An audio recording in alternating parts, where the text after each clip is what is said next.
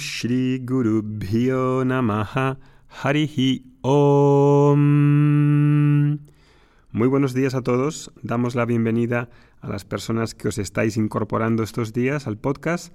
Como sabéis, vais a recibir dos podcasts normalmente los martes y los jueves y podéis escucharlos en varias plataformas como en Spotify, en Apple Podcasts, en, en Telegram y los que habéis dicho en los últimos días que no recibíais bien alguno de los audios, os recomendamos que os suscribáis sin ningún lugar a dudas a la plataforma de Telegram. Ahí están publicados todos los audios, desde el primero hasta el último, y está funcionando bastante bien. Así que si tenéis problemas, abajo tenéis el link, suscribiros por favor mm, por esa vía. Cuando nos referimos a la madurez emocional, es algo que realmente le dedicamos tiempo, le dedicamos atención, es algo que nos importa como personas. Es para personas muy espirituales, es para alguien que tiene mucho tiempo libre, es algo que pueda aparcar y dedicarme a ello cuando tenga más tiempo, cuando tenga más dinero o cuando se acabe el confinamiento. Digo esto porque en general suelo recibir muchas preguntas de una manera quizá un poco ufana, en el que las personas que están buscando espiritualmente, que practican algún tipo de, de disciplina como yoga o meditación, o que buscan simplemente más desarrollo personal o bienestar, ante muchas emociones, ante este tema de la madurez emocional, parece que hay una cierta incomodidad, una cierta mm, confusión no queremos dar cuenta de las emociones. Es como si no quisiéramos reconocerlas o pensásemos que algunas de ellas no está bien mostrarlas. Y claro, si hay esa confusión, si hay esa mm, actitud basada en la ignorancia, pues desde ahí desde no vamos a derivar muchos beneficios porque es algo tan común y tan diario el de responder constantemente a las situaciones de una manera emocional que, hombre, pienso yo que deberíamos dedicarle algo más de tiempo a examinar esta cuestión. Incluso, aunque pensemos, ¿no? o tengamos grandes conocimientos, seamos muy inteligentes, seamos un PhD, un doctorado, y uno pueda decir, caramba, si soy una persona que tiene bastante éxito tiene eh, profesionalmente es muy, soy muy reconocido. Ya, pero ¿Tiene eso relevancia en tu vida cotidiana si mis respuestas al mundo no tienen madurez emocional? Esa madurez emocional es parte del equilibrio que hablábamos en el podcast anterior. Es una parte importante. ¿Por qué?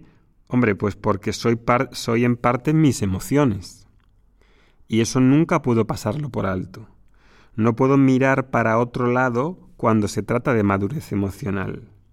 Puedo ser muy inteligente, puedo tener una fuerza física, un equilibrio físico, energético, pero ¿puedo negar la parte emocional? ¿Puedo, negar las emociones? ¿Es algo que pueda hacer? Vivir implica relacionarse, ¿no? Relacionarse con personas. Vivir en el mundo implica responder a las situaciones que presenta el mundo. Y entonces, claro, si no tengo un concepto claro de qué es la madurez emocional y no presto atención a la madurez emocional, ¿cómo voy a responder y cómo me voy a relacionar? Es decir, ¿cómo voy a vivir en el mundo? También vamos a ver que, aunque haya cierta comprensión, va a haber casi siempre una distancia entre lo que sé, entre mi entendimiento, y mi vida concreta cotidiana. Y ese problema lo tenemos todos. Generalmente sabemos más de algo y luego hay una gap, una distancia entre qué hago con ese conocimiento. Y ahí vamos a ver que este tema de la búsqueda de espiritual, de desarrollo, de, de búsqueda de equilibrio, pues la aproximación que generalmente suele tener pues la mayoría de las personas es la de acercarse a leer libros de autoayuda, que hay un sinfín de libros de autoayuda. de modo autodidacta, lo cual es muy sorprendente, ¿no? Que algo tan difícil de ver como las emociones que uno tiene, como las creencias, como las expectativas, puede hacerlo uno mismo siendo objetivo. Y eso es algo que llama la atención. Llama la atención, por ejemplo, un psicólogo, que uno pueda examinarse y uno pueda ver esas expectativas viéndolas uno mismo. Es como si uno fuese un policía que tratase de atrapar al ladrón que es ese mismo policía. Ah, es algo, ¿verdad?, un poco raro. En esta aproximación a la espiritualidad, al desarrollo, yo también tengo alguna sospecha de que ese planteamiento autodidacta no acaba de funcionar muy bien.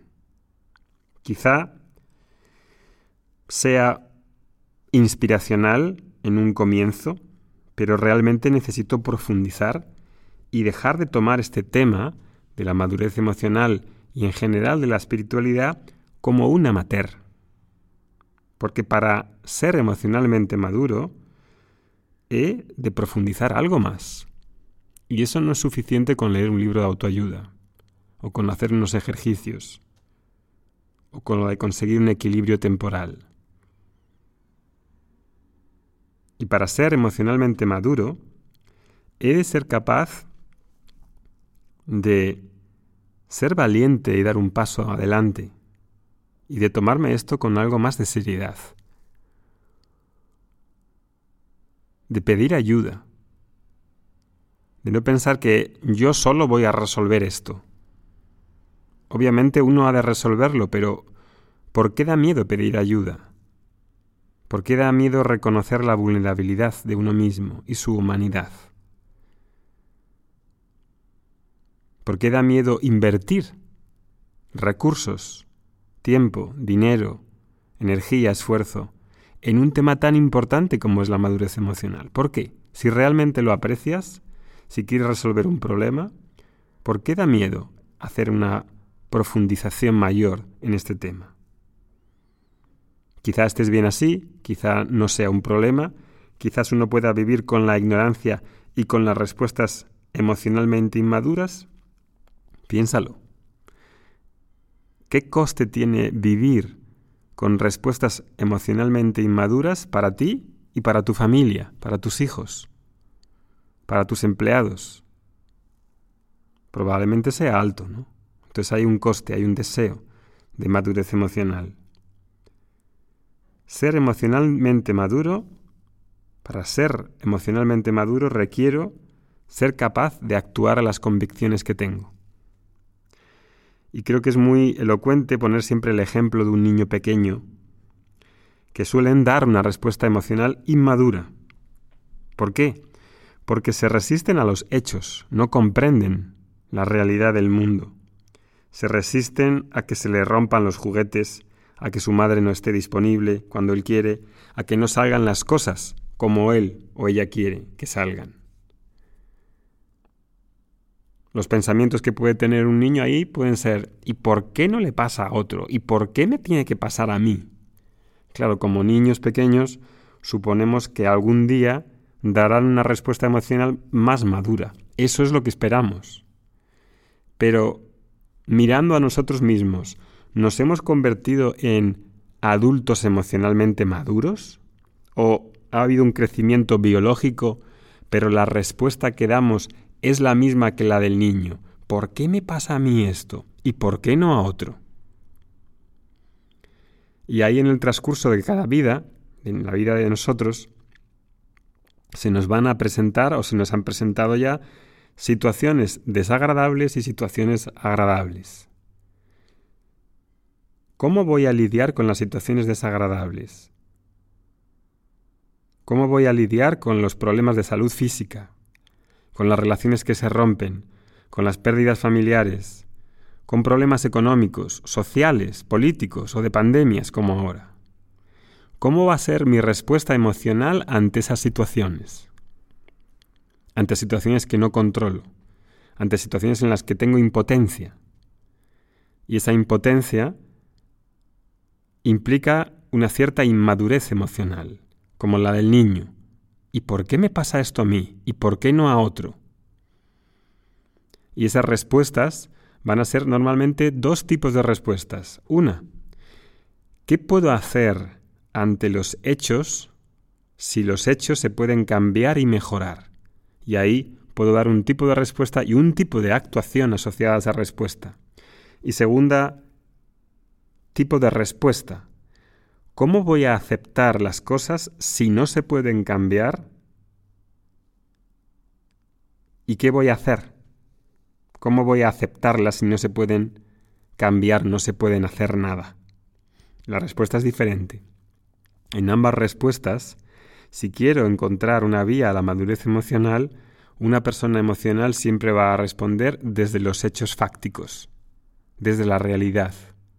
Y normalmente encontramos que no respondemos a los hechos, sino que luchamos o rechazamos ante los hechos. Por eso el niño pequeño dice, ¿y por qué me pasa a mí? ¿Y por qué no le pasa a otro? Es decir, un rechazo, un rechazo de la realidad, de los hechos. Y como consecuencia de ese rechazo, de esa lucha, tenemos una mente fracturada, fracturada en una pérdida de energía, para poder ver objetivamente qué, qué es lo que puedo hacer. ¿Puedo hacer diferente para mejorar algo que sí se puede cambiar? ¿Puedo aceptar lo que no se puede cambiar? En la resistencia a los hechos siempre sufrimos más, de eso no tengo ninguna duda. Incluso, no solamente es resistirnos a los hechos, sino que podemos negar la realidad, sobre todo si somos muy idealistas y creamos una burbuja donde pueda quedar aislado y no lidiar con el mundo, no lidiar con mis emociones, no lidiar con los hechos. Por mucha espiritualidad que aparentemente tenga, estoy respondiendo con madurez y no desde la burbuja o no desde el idealismo. Respondo con, con, madurez a las situaciones cotidianas, es decir, a la relación con tu pareja, con tus hijos, contigo misma, con el mundo, con Dios, con la espiritualidad, con la vida que quieres llevar, con la situación social, económica, política. Vedanta es un diálogo con esos hechos, con cómo respondo.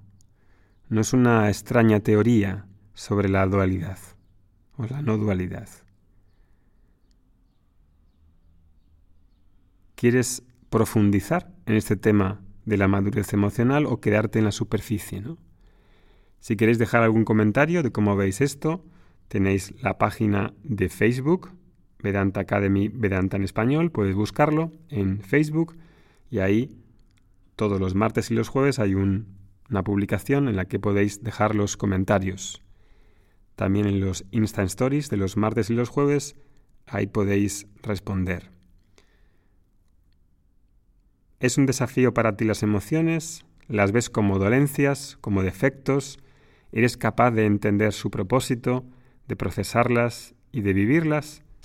Ahí puedes decirnos lo que piensas. Nos vemos este jueves. Que tengas un buen día.